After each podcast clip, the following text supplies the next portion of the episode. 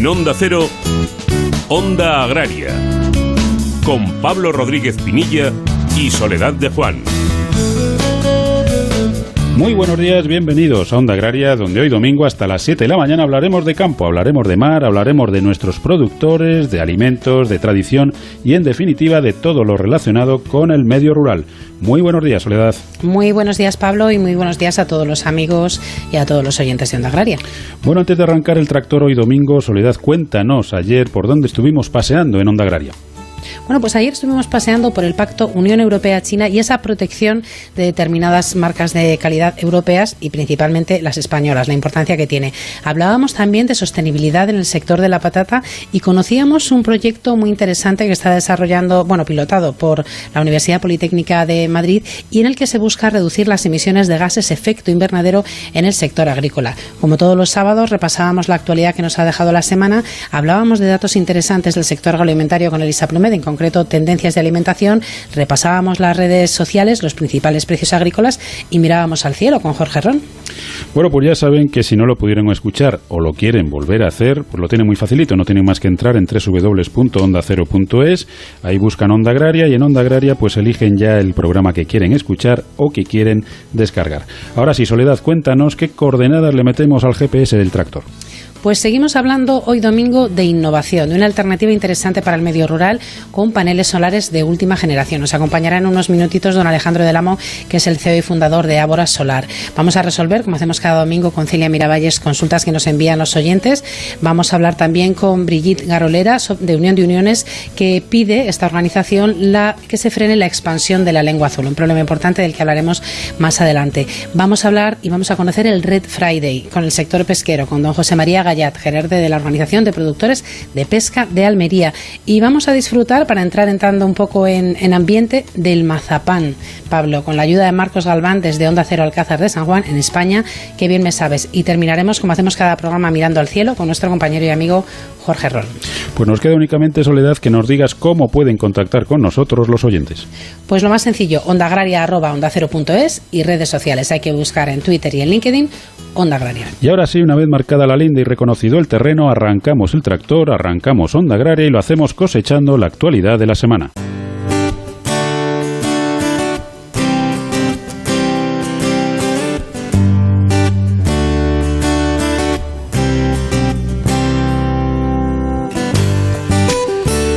La gripe aviar altamente patógena en aves silvestres migratorias o en aves de corral sigue avanzando por Europa. Tras los focos en Países Bajos, Alemania, Reino Unido, Dinamarca e Irlanda, se suman los detectados en Bélgica, Francia y Suecia. Dada la, actual situación, desde el Ministerio de Agricultura, Pesca y Alimentación se recuerda la necesidad de reforzar las medidas de bioseguridad en las explotaciones avícolas, especialmente aquellas medidas destinadas a evitar el contacto directo e indirecto con aves silvestres, así como reforzar la vigilancia pasiva tanto en explotaciones avícolas como en aves silvestres, notificando a los servicios veterinarios oficiales cualquier sospecha de enfermedad de forma inmediata. España reitera en el Consejo Informal de Ministros de Agricultura de la Unión Europea su petición de medidas de mercado para el vino y el vacuno de carne, dos de las actividades más afectadas por el cierre del canal Oreca. El sector vitivinícola presenta precios significativamente inferiores a los de las cinco campañas previas y el aumento del consumo en los hogares no compensa las pérdidas ocasionadas por el descenso de ventas en la restauración y en los mercados exteriores. En cuanto al sector de vacuno de carne, se encuentra especialmente afectado por la escasa demanda de piezas de alto valor añadido, cuyo precio medio en la Unión Europea se encuentra un 5,5% por debajo del del periodo 2017-2019, desviación que aumenta semana a semana.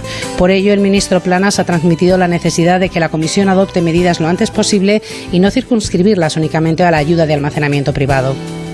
Cooperativas Agroalimentarias actualizó en su cuarta estimación de campaña los datos de producción de cereales 2020 en España, manteniendo el resultado de una cosecha histórica de casi 27,6 millones de toneladas, un 47,77% superior a la cosecha del año pasado, muy afectada por la sequía.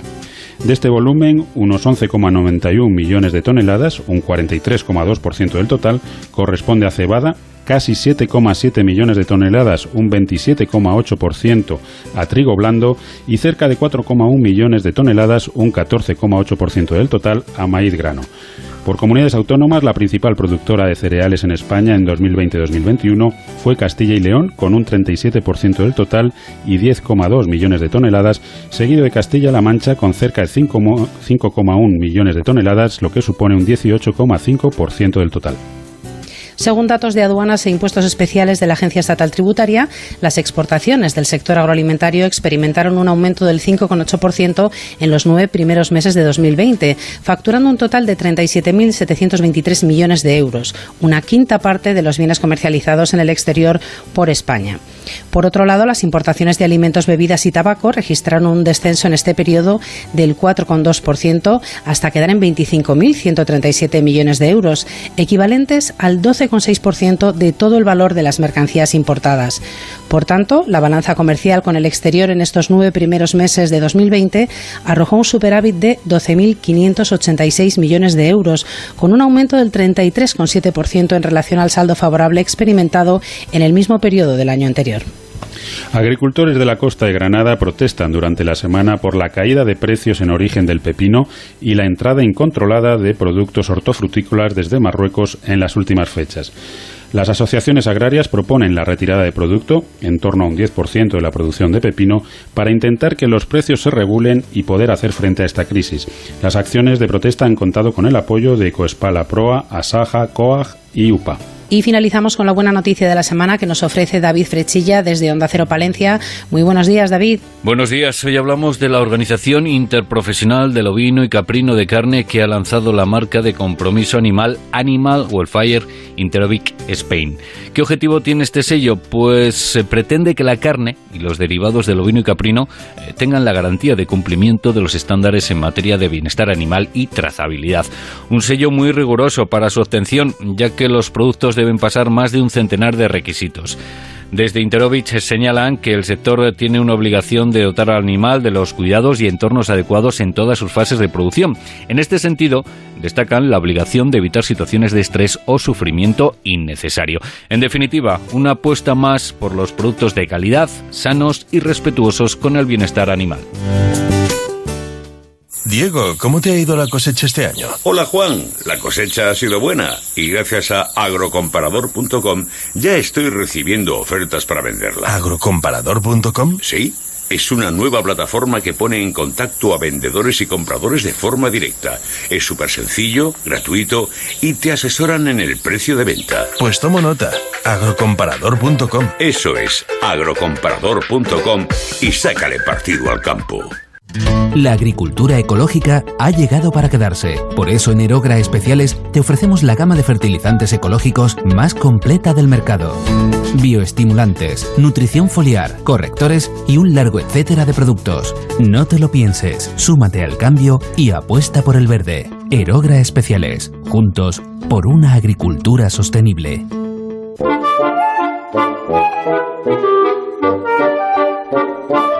Pablo Rodríguez Pinilla y Soledad de Juan, Onda Agraria.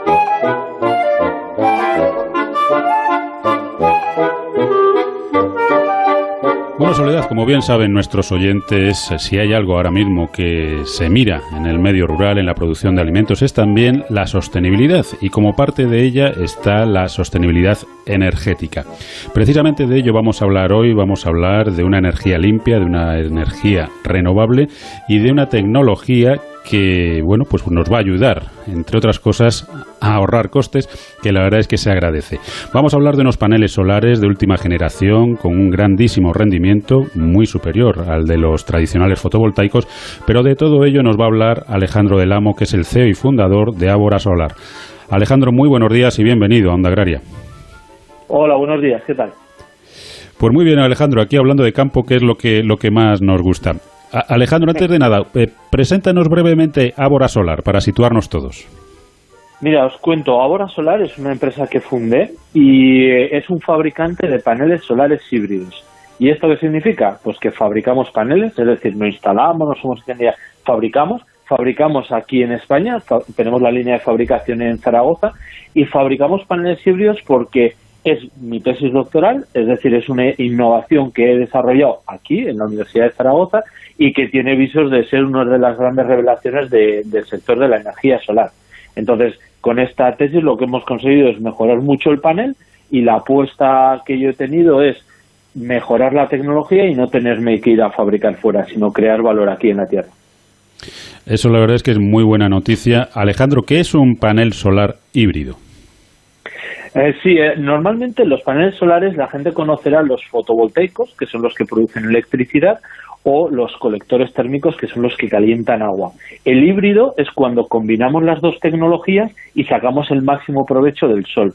Entonces, para que tengan una referencia, un fotovoltaico tiene un rendimiento en torno al 20%, un colector térmico está en torno al 70-75% y un híbrido eh, nosotros hemos alcanzado el 89%. Entonces es un récord a nivel mundial, a nivel de mercado. Sí. Alejandro, buenos días. Hola, buenos días los paneles fotovoltaicos la verdad es que fueron una revolución en el medio rural porque bueno muchas veces no tenían acceso a esa energía eléctrica tradicional que conocemos y supuso pues un antes y un después. Eh, esta, esta eficiencia que nos estabas hablando del 89% ¿qué puede suponer para el sector primario? Pues para mí es clave, porque, mira, yo a la vez de, haber creado la, la, empresa, soy profesor en la universidad, y a mis alumnos siempre les digo que o desarrollamos tecnologías que sean rentables o por muy sostenibles que sean, no van a estar en nuestras cubiertas. Entonces, precisamente esa es la filosofía que hay detrás de la tecnología que he ido desarrollando. Es que tenemos que sacarle más kilovatios hora, que es lo que nos gusta a los ingenieros, eh, a, los paneles, eh, porque eso va a convertirse en euros, que es lo que le gusta a los clientes. Entonces, esta es la clave. Al final, en España tenemos muchísima irradiación. Yo he venido de trabajar fuera varios años y me doy cuenta que aquí tenemos irradiación aprovechémosla, ¿no? Entonces, lo importante es que esa radiación sirva para reducir nuestros costes de nuestros bolsillos. Entonces, en cualquier tipo de edificio, en cualquier sitio donde se consuma calor y electricidad, ahí es donde tiene sentido un híbrido. ¿Este panel solar es ya una realidad en el mercado o estamos todavía en fase de, bueno, de desarrollo, de prototipo? ¿Cómo nos encontramos? Mira, eh, no sé si a vosotros pasa lo mismo, pero yo tengo la sensación de que aquí en esta tierra somos bastante eh, humildes y que pensamos que todo lo que viene de fuera eh, es mejor. Y eso significa que nosotros, este panel ya está certificado desde 2019 y no ha sido hasta 2020 que hemos dicho que es el mejor panel solar del mundo, porque lo es desde 2019 y hay instalaciones hechas desde 2012. Es decir, es una realidad, sí, y que hay muchas instalaciones hechas también y el gran problema que tienen los híbridos es que no se conocen y entonces lo que necesitamos ahora es darlo a conocer, que la gente sepa que esta tecnología existe, que ya está súper probada y que hay muchísimos proyectos que, que lo están ejecutando. Daros cuenta que los paneles híbridos ya existían desde los años 70, no es un invento mío. Yo lo que he hecho es precisamente hacer una tesis doctoral significa bajar tecnológicamente eh, a la base darte cuenta de dónde están los problemas y crecer en base a unas ideas y a unos argumentos razonables. Entonces yo lo que he hecho es, oye, pues si la tecnología que había antes no tenía mucho rendimiento, ¿cómo podemos mejorarlo para conseguir un rendimiento mejor? Y al final lo que he hecho en este panel es un poco el consejito de la abuela, es dejar de derrochar. Es decir, si nos llega al 100% de radiación, ¿cómo podemos hacer para no perder lo que estamos perdiendo? Porque en un, por ejemplo, en un panel fotovoltaico, del 20% de la irradiación, el 80% se pierde. Por eso solo tiene un 20%. Entonces, oye, ¿cómo se pierde? ¿Podemos mejorarlo? Y ahí entra el eh, aplicar los conocimientos técnicos para conseguir reducir esta, estas pérdidas, ¿no? Alejandro, uno de los mayores consumos eh, eléctricos en el campo se produce en los regadíos. Eh, ¿Cómo se comportan estos paneles, esta, esta, alternativa, a la hora de mover bombeos tan, tan pesados, tan potentes, y, a la hora de instalar un, equipo de estas características? ¿Qué supone económicamente para el agricultor? Porque será lo primero que se estén preguntando. Seguro que la solución es buena, pero ¿cuánto me va a costar? Mira, como he dicho antes, aquí la clave es la rentabilidad. Es decir, a mí me, igual me da poner 100 que 200. Lo que necesito es que al final de la vida útil haya ahorrado mucho más dinero. Porque además, si es rentable, es financiable. Es decir, al final la clave es que produzca más.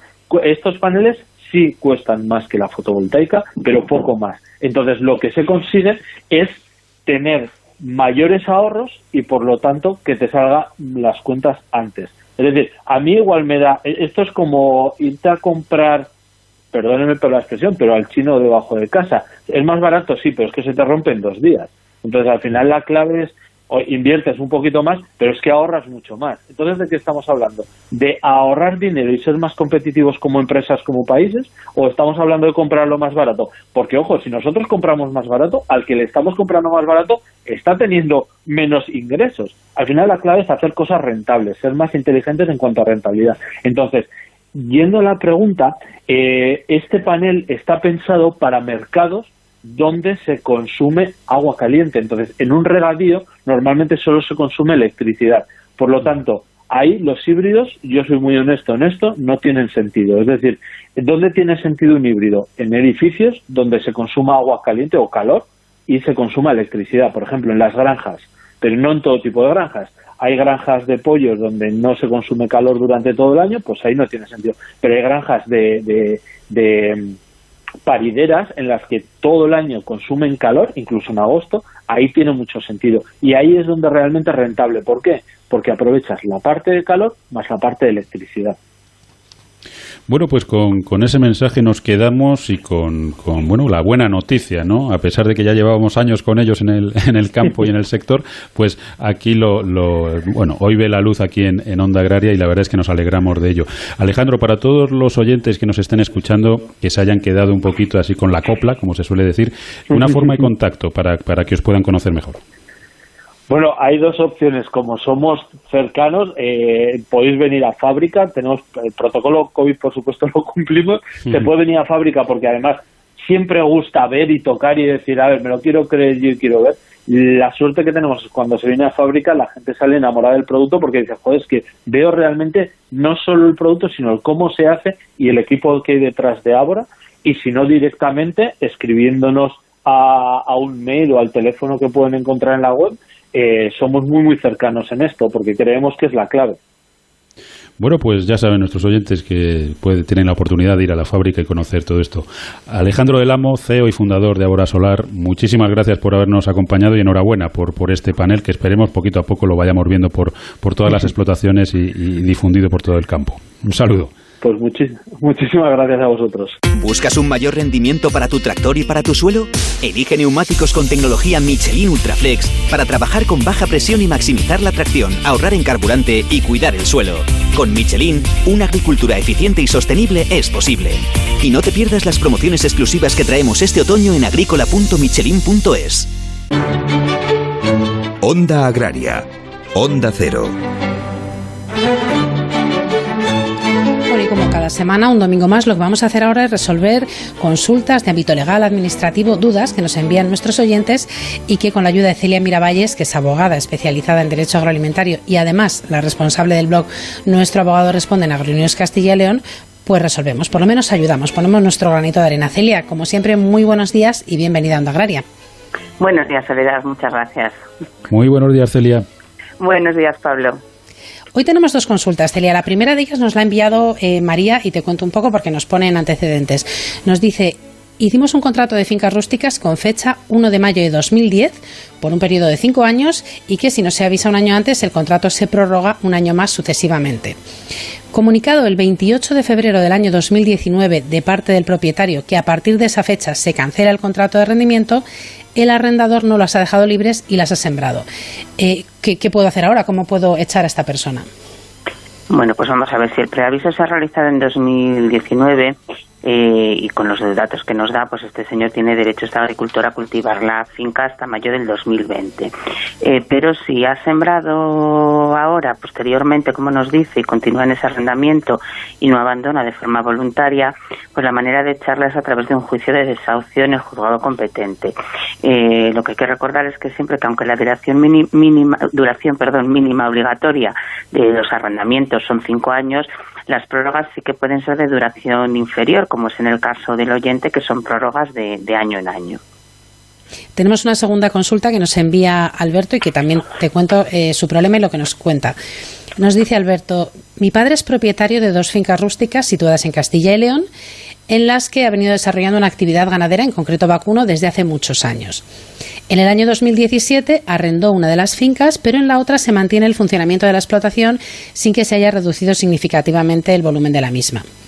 Al arrendatario se le cobra una cantidad anual y se le ha cedido durante el periodo de arrendamiento un porcentaje de los derechos de pago básico.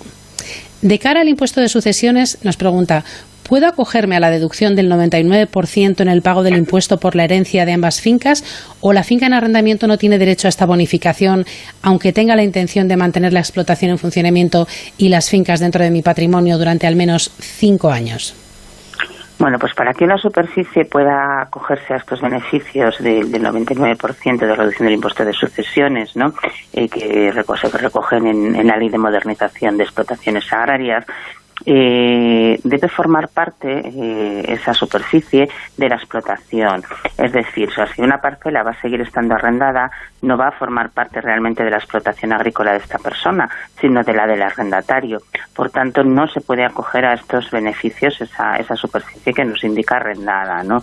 Eh, todas las superficies beneficiadas de algún tipo de bonificación deben siempre mantenerse en la explotación, además por un periodo mínimo de cinco años, sin posibilidad de, venderlas, de enajenación. Y esto incluye además tampoco eh, se puede hacer ni en arrendamiento ni la cesión en cualquier forma de esa, de esa superficie. Bueno, pues muchísimas gracias como siempre Celia por tu ayuda, porque son cuestiones que nos dan muchos dolores de cabeza en nuestro día a día de la explotación, así que siempre es una ayuda contar contigo. Hasta la semana próxima, Celia. Hasta la próxima semana, gracias. Esta tierra nunca ha sido fácil, generosa sí, mucho. Es mi hija y la madre de mis hijos. Yo la cuido y ella me da sustento. Me ha dado tanto. Cuando la mimo, se pone tan bonita. Fertilizantes Mirad, nos gusta la tierra. Onda Agraria, Onda Cero.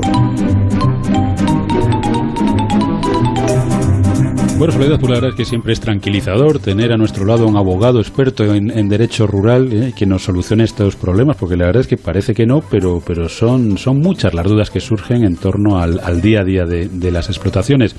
Y lo que también hay, hay en el día a día son cuestiones legales, cuestiones de normativa, cuestiones de proyectos que están para poner en marcha y cuestiones que no siempre gustan al, al sector, en este caso a la ganadería, Soledad. Pues sí, hoy queremos hablar de un tema y es que la organización Unión de Uniones pide que se frene la expansión de la lengua azul con medidas fuertes de contención de los focos. Para tratar de todo ello nos acompaña Brigitte Garolera, es la responsable de ovino y, y caprino perdón, de Unión de Payesos y con ella pues queremos saber exactamente qué está pasando y por qué la organización da este paso al frente. Brigitte, ¿qué tal? Muy buenos días, bienvenida a Onda Agraria. Buenos días. Brigitte, ¿cuál es la situación? ¿Y por qué Unión de Uniones eh, pide pues que nos pongamos firmes en este tema. Bueno, eh, primero lo que hay que decir es que eh, en lengua azul hay varios focos, diríamos, en España. Uno que se sitúa en la parte sur del país, principalmente en Andalucía, y que es, es los, son los serotipos 1 y 4. Y luego hay el serotipo 8, que es el que ahora vamos a. es el que, que, que nos preocupa ahora, eh, que se sitúa en la parte norte de la, de la península. Este mm, serotipo, eh, bueno, en España estaba libre desde el 2013 y ahora pues se detectaron unos focos en, en Francia, eh, sobre todo diríamos en la parte mm, norte del, del país y, y, eso hace que, que, bueno que como es un, un un mosquito el que, que, que, lleva el, el, que es el portador diríamos del virus entonces ha atravesado y se han encontrado eh, focos en España. Básicamente es en, el primer foco fue en Navarra y ahora se ha extendido diríamos en País Vasco Navarra Aragón. Y, y, claro, eso preocupa mucho porque ya hemos tenido unas, eh, digamos, un, un, unos problemas con la vacunación ah, en 2009 y en 2016 y, y ha traído muchos em, problemas a los animales y, por supuesto, a los ganaderos también. Una situación, desde luego, complicada. ¿Qué es lo que desde vuestra organización pedís al Ministerio? Que tome, que tome medidas, pero ¿qué tipo de medidas pueden ser? Pues eh, muy sencillamente, en, eh, tanto como estamos en zona libre, pues eh, el, el, ganadero lo que puede hacer es vacunar a título, bueno, es una vacunación voluntaria, diríamos. Y luego, cuando eh, hay un foco, en que, en, una, en una zona determinada pues hay eh, eh, una zona de, restricción de movimiento y luego hay una vacunación obligatoria, que eso es el ministerio que lo define por, por un orden, que es lo, que, lo que ahora va a publicar. Claro, em, con, esta, con esta orden lo que obliga es a vacunar. Y la vacuna del serotipo 8 nos ha traído muchísimos problemas, por problemas, por ejemplo, de, de, muertes de los animales, de, bajadas de leche, de infertilidad, eh, abortos, y claro, eso nosotros mm, pedimos al Ministerio que, que, que, bueno, que reenfoque, diríamos, el, el, orden tal como lo ha planificado, como lo ha escrito ahora, para que, sean, ah, por ejemplo, ah, realmente las zonas con un, caso específico que sea una zona restringida, pero que no pongan, por ejemplo, como el 2016, que se haga toda una franja de ah, vacunación obligatoria para prevenir la extensión del, del virus. Y claro, lo que, lo que nosotros pedimos es que el, el, cuando haya una, mm, un foco que, que, se abra, entonces pues que se, hace, que se haga la zona de restricción de movimientos normal, la vacunación normal, pero por ejemplo que los animales que están en esta zona no puedan salir de la zona, es decir, que se, que se contenga, es decir, que la zona el, eh, eh, con el foco pues debe contener los animales para que no puedan salir en zonas libres. Básicamente porque si, si claro, si se eh, nos dice, bueno, eh, podrán salir animales vacunados, animales que hayan hecho una cuarentena. Bueno, lo que hemos visto en las campañas anteriores, pues es que eso tampoco funciona porque se acaba extendiendo. En Francia, por ejemplo, en 2016 eh, no obligaron a vacunar Ah, solo eran las partes, diríamos, uh, las, las, las, zonas restringidas que vacunaban, pero uh, el resto no vacunaba y aquí nos obligaron. Claro, lo que no, no queremos es que donde haya un foco, pues que vacunen animales, que estos animales puedan ir en zonas libres y que luego, pues, la enfermedad se extienda, porque eso será un real problema a nivel, bueno, ovino caprino, por, por supuesto, pero también eh, el vacuno y, y, el vacuno que, por ejemplo, los animales que, eh, de, que van a exportación, pues eh, será, si, si, una zona que está libre se, se, se infecta, para decir algo, pues serán restricciones para, para muchos animales. Entonces, lo que pedimos nosotros uh, es que eso, cuando hay una, un, lugar donde aparece un serotipo, que, que, se, que hay una, una, una granja infectada, diríamos, pues que se activen los protocolos de restricciones de movimientos y vacunación obligatoria en esta zona, pero que los animales no puedan salir de esta zona. Si, por ejemplo, eh, no hay em, mataderos para poder sacrificar los animales que están em, libres de, enfermedad eh, eh, en, la zona restringida, pues que se abra a la comunidad o primero a la, a la, provincia, luego a la comunidad autónoma, pero que no se salga de ahí, que se realmente que se pueda, como decir, clausurar la, la, zona para que no pueda salir de esta zona bueno, pues la verdad es que... Claro, claro, es que tenemos que proteger nuestras ganaderías y nuestros animales. Queríamos recoger precisamente pues eh, vuestra opinión esta mañana porque es eh, muy importante y porque es un problema que, que preocupa mucho eh, en general, como decías, no solo vino caprino, sino todo. Brigitte, muchísimas gracias por haber estado esta mañana con nosotros y seguiremos otro día hablando de ovino y caprino, que son dos sectores a los que tenemos mucho cariño aquí en Onda Agraria. Muchas gracias a vosotros. Adiós. Pablo Rodríguez Pinilla y Soledad de Juan, Onda Agraria. Onda Cero Madrid 98.0 de lunes a viernes a las 8 de la tarde, seguimos el rumbo de la actualidad con La Brújula y Juan Ramón Lucas. Con el análisis de todo lo ocurrido durante la jornada Debates, entrevistas, economía. Un espacio donde se actualizan los titulares del día con el estilo personal de Juan Ramón Lucas. Cercano y directo, que te acompaña de lunes a viernes a partir de las 8 de la tarde. Pero si quieres volver a escuchar un programa o no has podido oír en directo aquel debate de tu interés, escucha la brújula a cualquier hora en la web o en la app de Onda Cero. La brújula con Juan Ramón Lucas. Te mereces esta radio. Onda Cero, tu radio.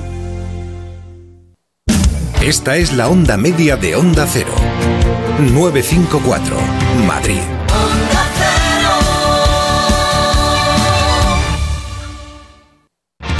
Los fines de semana dedicamos tiempo a nuestras mascotas.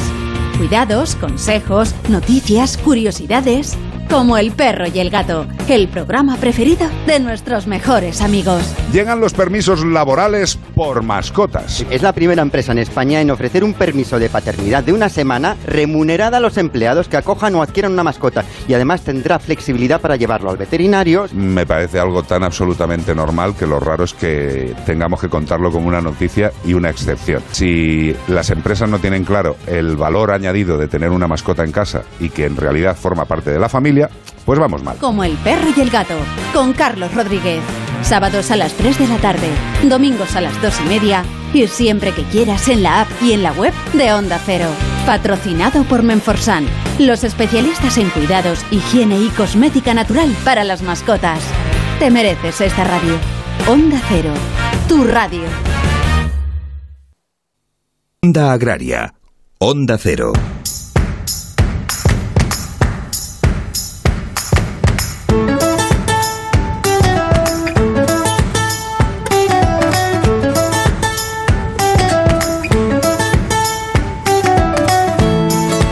Ya estamos de vuelta. Recuerden que están escuchando Onda Agraria, que están en Onda Cero y que estaremos con todos ustedes hasta las 7 de la mañana hablando de campo y hablando de mar. Y recuerden también que pueden hacer Onda Agraria con nosotros escribiéndonos a ondaagraria.ondacero.es y también a través de las redes sociales. Hay que buscar en Twitter y en LinkedIn Onda Agraria. Y si quieren escuchar el programa en otro momento o quieren hacerlo de nuevo, muy sencillito también. Hay que entrar en www.ondacero, hay que buscar en programas, pinchar en Onda Agraria y elegir el sábado o el domingo que quieren escuchar o descargarse. Y lo que vamos a hacer ahora es conocer la agenda para la próxima semana y eso significa que tenemos con nosotros a nuestro compañero y amigo César Marcos. Muy buenos días, César. Buenos días, Soledad. Buenos días, Pablo. Buenos días. Y buenos días a nuestros oyentes. Pues mira, hoy he enfocado mi agenda en mañana lunes, porque yo creo que hay dos acontecimientos importantes sobre dos asuntos claves eh, que implican al sector agroalimentario, que es la PAC y la ley de cadena. Nos vamos a centrar en ese, en ese día, en ese día de mañana, pero también hablaremos que esta semana tenemos para apuntarse también a una jornada virtual para valorizar eh, la DESA. Así que si queréis empezamos por mañana lunes sobre el debate de la PAC. Lo organiza eh, los compañeros de quecom.es, empieza a las once y media y sobre todo el plantel es de excepción. Es el consejero de Agricultura del Gobierno de Aragón, Joaquín Olona, su colega eh, Francisco Martínez Arroyo de Castilla-La Mancha, de Castilla-La Mancha, perdón, y el consejero de Medio Rural de la Junta de Galicia, José González Vázquez. Yo creo que es importante asistir virtualmente a, a este webinar porque yo creo que se van a aclarar muchas de las dudas que hay en torno a cómo será la PAC que nos va a llegar. Repito, eh, que con punto es, meten allí y ahí tienen un enlace para poder asistir virtualmente. Es, eh, mañana lunes a las once y, media, eh, once y media el debate de la PAC. Ese sería uno. Y media hora más tarde, si les apetece, bueno, pues cómo conocer cómo la ley de la cadena nos va a influir a todos, a todos los eslabones de la cadena, pues tenemos otra webinar a las 12 del mediodía, como he dicho, media hora más tarde, y allí van a intervenir José Miguel Herrero Velasco, de la Dirección General de Industria Alimentaria del Ministerio de Agricultura, Isabel Bardají, del CEIGRAM, Tomás García Cárate, un experto en, en cuestiones agroalimentarias clave en nuestro país, y María José Hernández Mendoza, que es consejera, entre otros cargos, del MAPA, del Ministerio de Agricultura en Francia. ¿Cómo entrar? Pues métanse en la página web de Economía Agroalimentaria, todo junto, punto es, allí hay un enlace a Zoom, y es interesante para saber pues cómo nos va a implicar esa nueva reforma de la ley de la cadena. Y no me gustaría despedirme de, de vosotros, de los oyentes, sin pues, anunciaros que tenéis hasta el 30 de noviembre para inscribiros en un formulario a través de la página de Fizitex, la segunda y es Y, Fizitex, para asistir al, al webinar del proyecto Prodesa Montado, un proyecto eh, hispanoluso que pretende eh, exactamente valorizar este ecosistema tan amenazado y tan nuestro como es la, la dehesa. Así que esas son las citas que he elegido para la semana que viene, que hay muchas, pero yo creo que estas tres son yo creo que importantes para saber hacia dónde va nuestro sector en, en el aspecto político y normativo. Desde luego que sí, muy interesantes todas ellas. César, como siempre, muchísimas gracias y hasta la semana próxima. Pues hasta la semana próxima, muchas gracias. ¿Buscas un mayor rendimiento para tu tractor y para tu suelo? Elige neumáticos con tecnología Michelin Ultraflex para trabajar con baja presión y maximizar la tracción, ahorrar en carburante y cuidar el suelo. Con Michelin, una agricultura eficiente y sostenible es posible. Y no te pierdas las promociones exclusivas que traemos este otoño en agrícola.michelin.es. Diego, ¿cómo te ha ido la cosecha este año? Hola Juan, la cosecha ha sido buena y gracias a agrocomparador.com ya estoy recibiendo ofertas para venderla. ¿Agrocomparador.com? Sí. Es una nueva plataforma que pone en contacto a vendedores y compradores de forma directa. Es súper sencillo, gratuito y te asesoran en el precio de venta. Pues tomo nota. Agrocomparador.com. Eso es, agrocomparador.com y sácale partido al campo.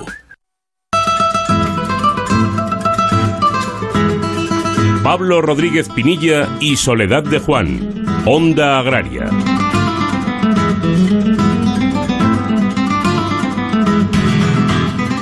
Bueno, pues llegamos a España, que bien me sabes que es la sección en la que con la ayuda de Marcos Galván recorremos España de norte a sur, de este a oeste, buscando esos productos excelentes. Muy buenos días, Marcos.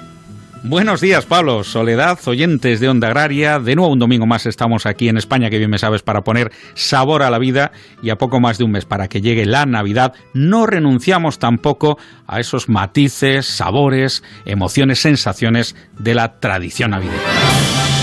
Y hace algunas semanas ya empezaba la campaña de los mantecados y con este dulce típico de España otros tantos como el turrón o el mazapán de Toledo, que es donde nos vamos a detener hoy con su IGP y conversando con don Cándido Peces, que a su vez es presidente de la Asociación de Industrias Mazapaneras en esta provincia castellano-manchega. No renunciamos este año a disfrutar su sabor. Sí, la campaña es un tanto atípica, como propiamente la pandemia, no, no es una cosa que se produzca todos los días. Evidentemente, a lo mejor el consumo se resiente, pero yo pienso que que en estas fechas tan, tan, tan, tan señaladas, la gente no dejará de comprar el mazapán que le recordará pues las reuniones familiares, eh, todo lo que lo que lo que lleva consigo la, la Navidad, eh, recordar a los que están fuera de con nosotros, recordar a, a, las familias, a los que se han ido. Eso es el, un poco el sentido de, de, las, de las reuniones de Navidad, ¿no? Y el mazapán es el dulce más típico que, que aglutina todos esos sentimientos. Pensemos, por tanto, en incorporar esas figuritas o anguilas o presentaciones típicas tradicionales del mazapán de Toledo que recibe nombre eh, por esa pasta fina y compacta que resulta de la mezcla o amasado de almendras crudas, repeladas y molidas con azúcar o azúcares. Desde las fórmulas a, lo, a, a los métodos de fabricación están muy unidos a, al saber hacer que hay aquí en, en, los fabricantes de mazapán de Toledo.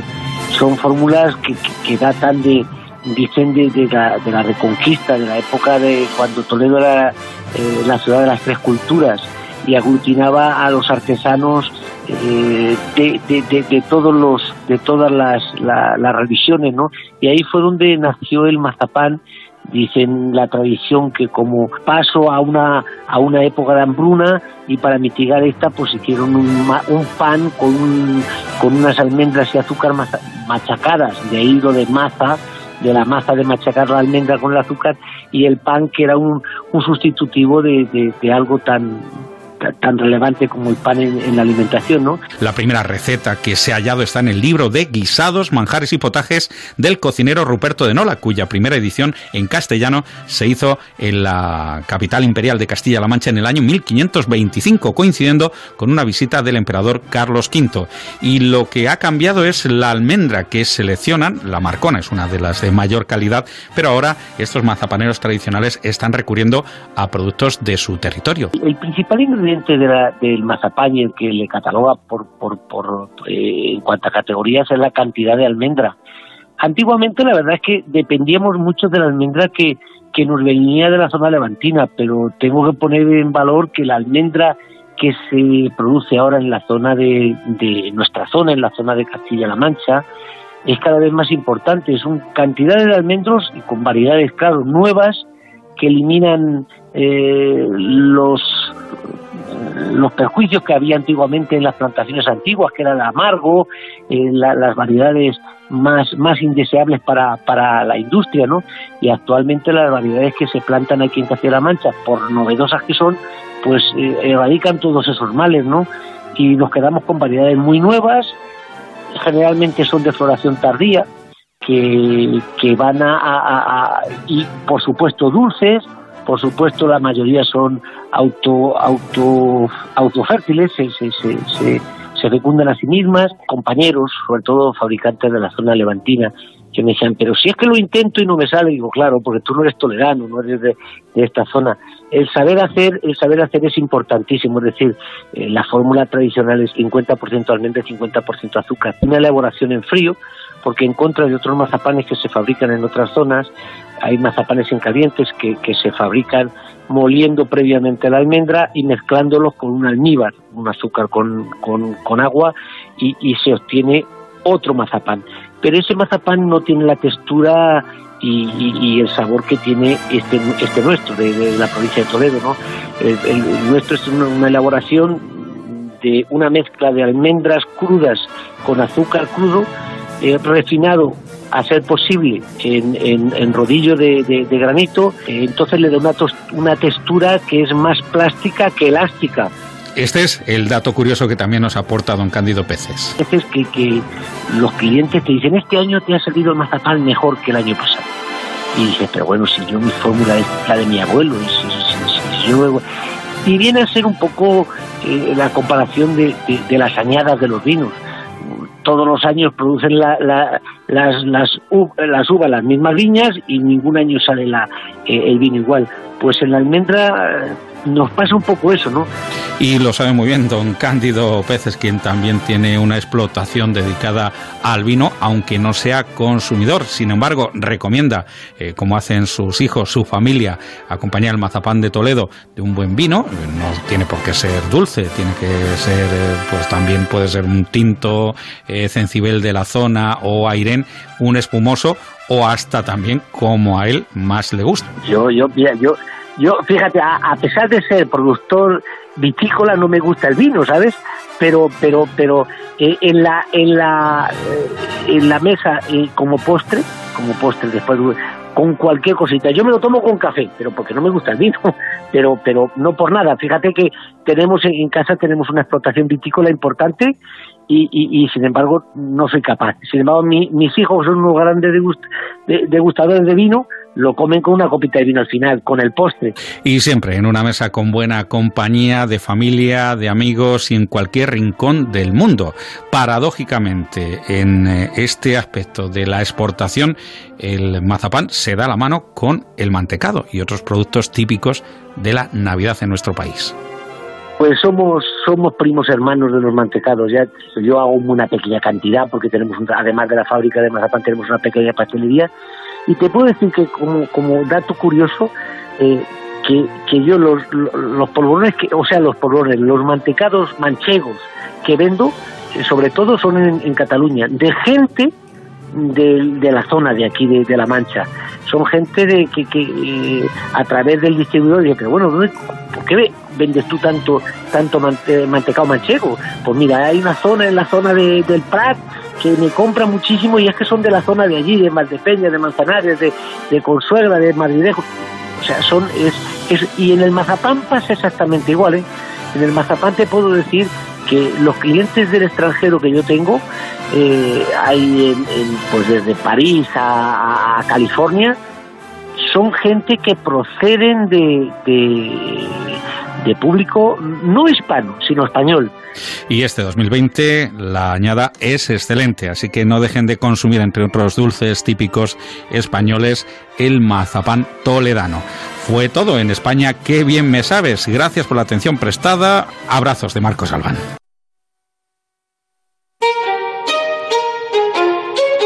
Onda Agraria, Onda Cero.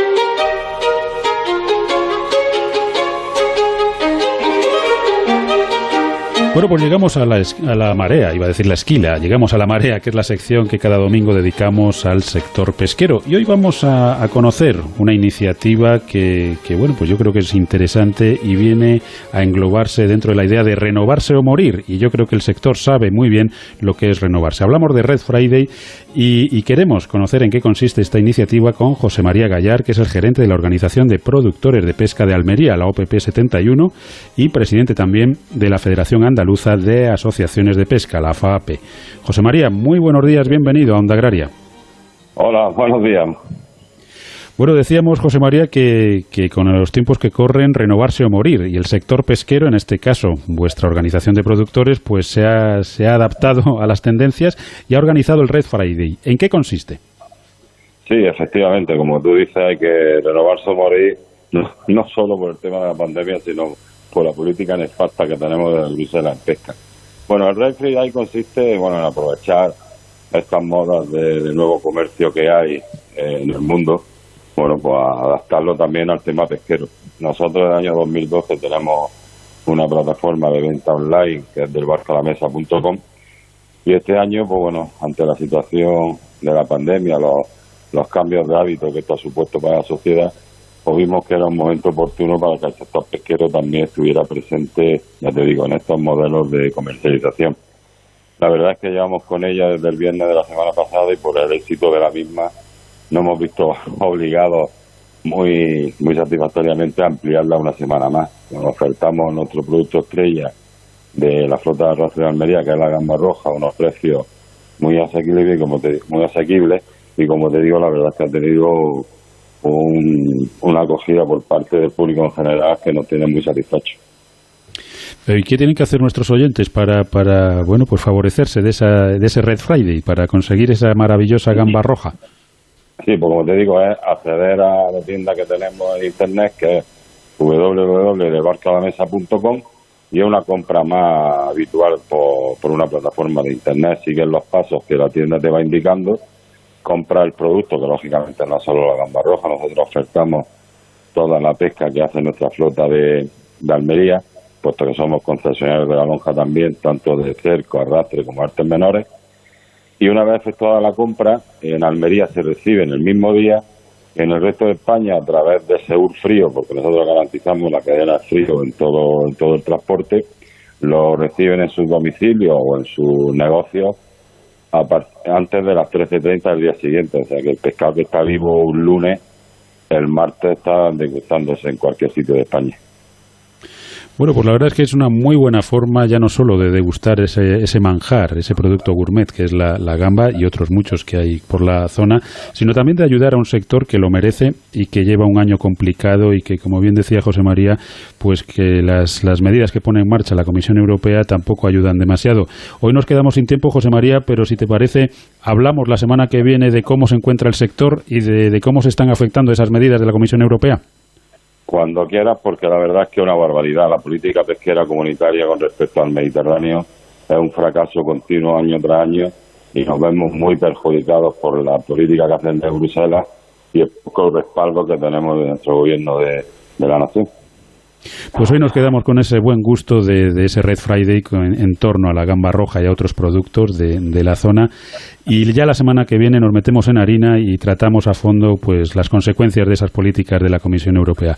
José María Gallar, gerente de la Organización de Productores de Pesca de Almería, la OPP 71, y presidente de la Federación Andaluza de Asociaciones de Pesca, gracias por habernos acompañado. Enhorabuena por la iniciativa y que vaya bien esta semana que viene el Red Friday y podamos degustar todos esas riquísimas gambas rojas. Un saludo. Gracias a vosotros. Onda Agraria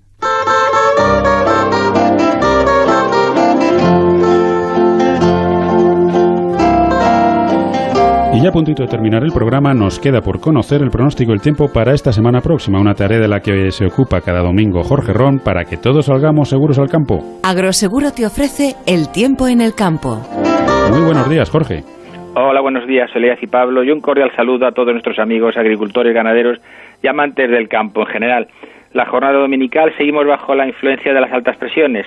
Solo tendremos algo de nubosidad en la zona del estrecho, en la costa del Sol, también en la zona de Ibiza y cielos despejados en el resto de la península, con bancos de niebla que se van a repetir en zonas del interior, sobre todo en proximidades de las cuencas de los grandes ríos, donde mantendrán el cielo poco visible gran parte del día. Las temperaturas además se mantendrán agradables. De cara a la semana que iniciamos, de cara al lunes, seguirá esa situación muy parecida, con cielos poco nubosos en la mayor parte de la península, temperaturas especialmente altas en el sur de Valencia, en Murcia, Andalucía Oriental, bancos de niebla por el interior y un aumento de la nubosidad al final de la jornada por el noroeste de Galicia. Y es que de cara al martes un sistema frontal llegará a esta comunidad, se inicia un cambio de tiempo, empezarán las precipitaciones ya a lo largo de la mañana en la comunidad gallega, posteriormente, según avance el día, se irán extendiendo hacia la zona de Asturias y Castilla-León. También aumentará la nubosidad en la zona del estrecho y la entrada de aire frío en las capas altas de la atmósfera se traducirá que en la jornada del miércoles descenderán las temperaturas prácticamente en toda la península, un descenso notable, sobre todo en la mitad norte, con ese sistema frontal que seguirá progresando a lo largo del miércoles. Va a producir precipitaciones pues en Galicia, Cantábrico, Castilla-León, Extremadura, Andalucía, sobre todo en el oeste, el oeste de la Mancha y zona centro todas esas precipitaciones serán por la mañana y por la tarde se extenderán hacia la vertiente mediterránea, quedando digamos que al margen la zona de Cataluña y norte de Valencia. Esas precipitaciones inclusive serán de nieve en zonas de la mitad norte, ya que bajará esa cota de nieve para situarse por encima de los 1100 1.400 metros, sobre todo en la zona de Castilla-León, Cordillera Cantábrica y la zona de Galicia, será un descenso notable de las temperaturas. De cara al jueves, seguirán las temperaturas muy bajas, sobre todo a primera hora, con esas precipitaciones que por el interior de la península, en algunas comarcas más bajas, puede ser de nieve, inclusive el hielo podrá crear problemas en algunos desplazamientos. Las precipitaciones se extenderán más que nada al Cantábrico, también Aragón, Cataluña, Baleares, Sistema Central, el este de la Mancha, Valencia y también se irán abriendo claros lo que es por el oeste, por la zona de Extremadura y del oeste de Andalucía. Jornada del jueves, como hemos visto, bastante fría, con esas temperaturas descendiendo y con esas precipitaciones generalizadas. De cara al viernes, las precipitaciones afectarán a Galicia, se irán abriendo grandes claros por el resto de la península, salvo en las Baleares, con temperaturas bajas, sobre todo las mínimas. En comarcas de la mitad norte ya estaremos por debajo de los 0 grados y en la mitad centro y en el sur estarán entre los 5 y los 6 o 7 grados, inclusive algo más bajo en la zona centro. De cara al próximo fin de semana estabiliza un poco las cosas, las temperaturas recuperan en el sur, pero seguirán las precipitaciones en Galicia y en el Cantábrico, con vientos del noreste que soplarán con bastante fuerza. Así como ves, una semana en la que cambia absolutamente la situación atmosférica, entran los frentes, aire frío en todos los niveles, descenso a las temperaturas, tendremos chubascos, nieve, hielo y viento, prácticamente todos los fenómenos. Bueno, pues no solamente habrá que buscar ropa de abrigo, sino poner a punto todas las calefacciones. Jorge, que pases un buen domingo y hasta la semana que viene. Y tú y yo empezaremos con la cuchara, ¿no? Eso es lo mejor de todo. un abrazo. un abrazo. Amaneces antes que el sol y conviertes la tierra en frutos y superas plagas, heladas, pedrisco y cada día empiezas de nuevo. Eres de una naturaleza especial. Por eso hay un seguro especial para ti. Y ahora es el momento de contratar tu seguro de uva de vino. Agroseguro, más que un seguro. Y recuerden que ahora es el momento de contratar el seguro de uva.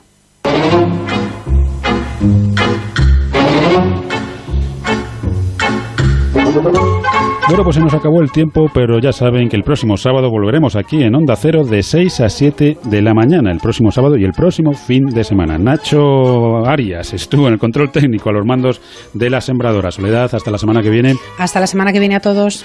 Ya saben que Onda Agraria es el programa para los que trabajan en el campo y para los que les gustaría hacerlo. Y no olviden que estén donde estén, díganlo. Yo escucho Onda Agraria. Que disfruten del domingo y que no se les haga muy larga la semana. Hasta el próximo sábado.